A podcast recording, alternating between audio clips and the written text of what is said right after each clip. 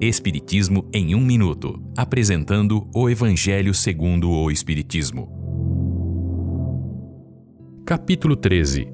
Não saiba a tua mão esquerda o que faz a tua direita. Fazer o bem sem ostentação.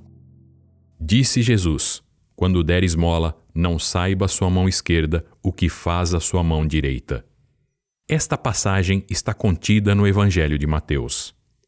Com esta frase, Jesus esclarece que a beneficência deve ser feita com modéstia, sem ostentação. Fazer o bem sem se exibir diante dos outros é próprio daquele que tem fé em Deus e ainda possui uma grande superioridade moral e não espera por nenhuma recompensa.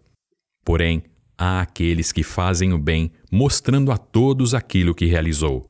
De fato, este busca apenas a satisfação de seu próprio orgulho. Aqueles que assim o fazem já receberam sua recompensa aqui na terra. Há ainda aqueles que buscam testemunhos de reconhecimento do bem que fizeram, impondo humilhações e sacrifícios ao beneficiado. Para este não há recompensa alguma.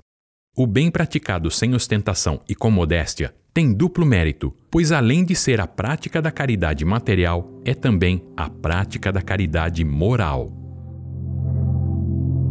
Esta é uma livre interpretação. Livro consultado: O Evangelho segundo o Espiritismo, de Allan Kardec, edição 3, em francês.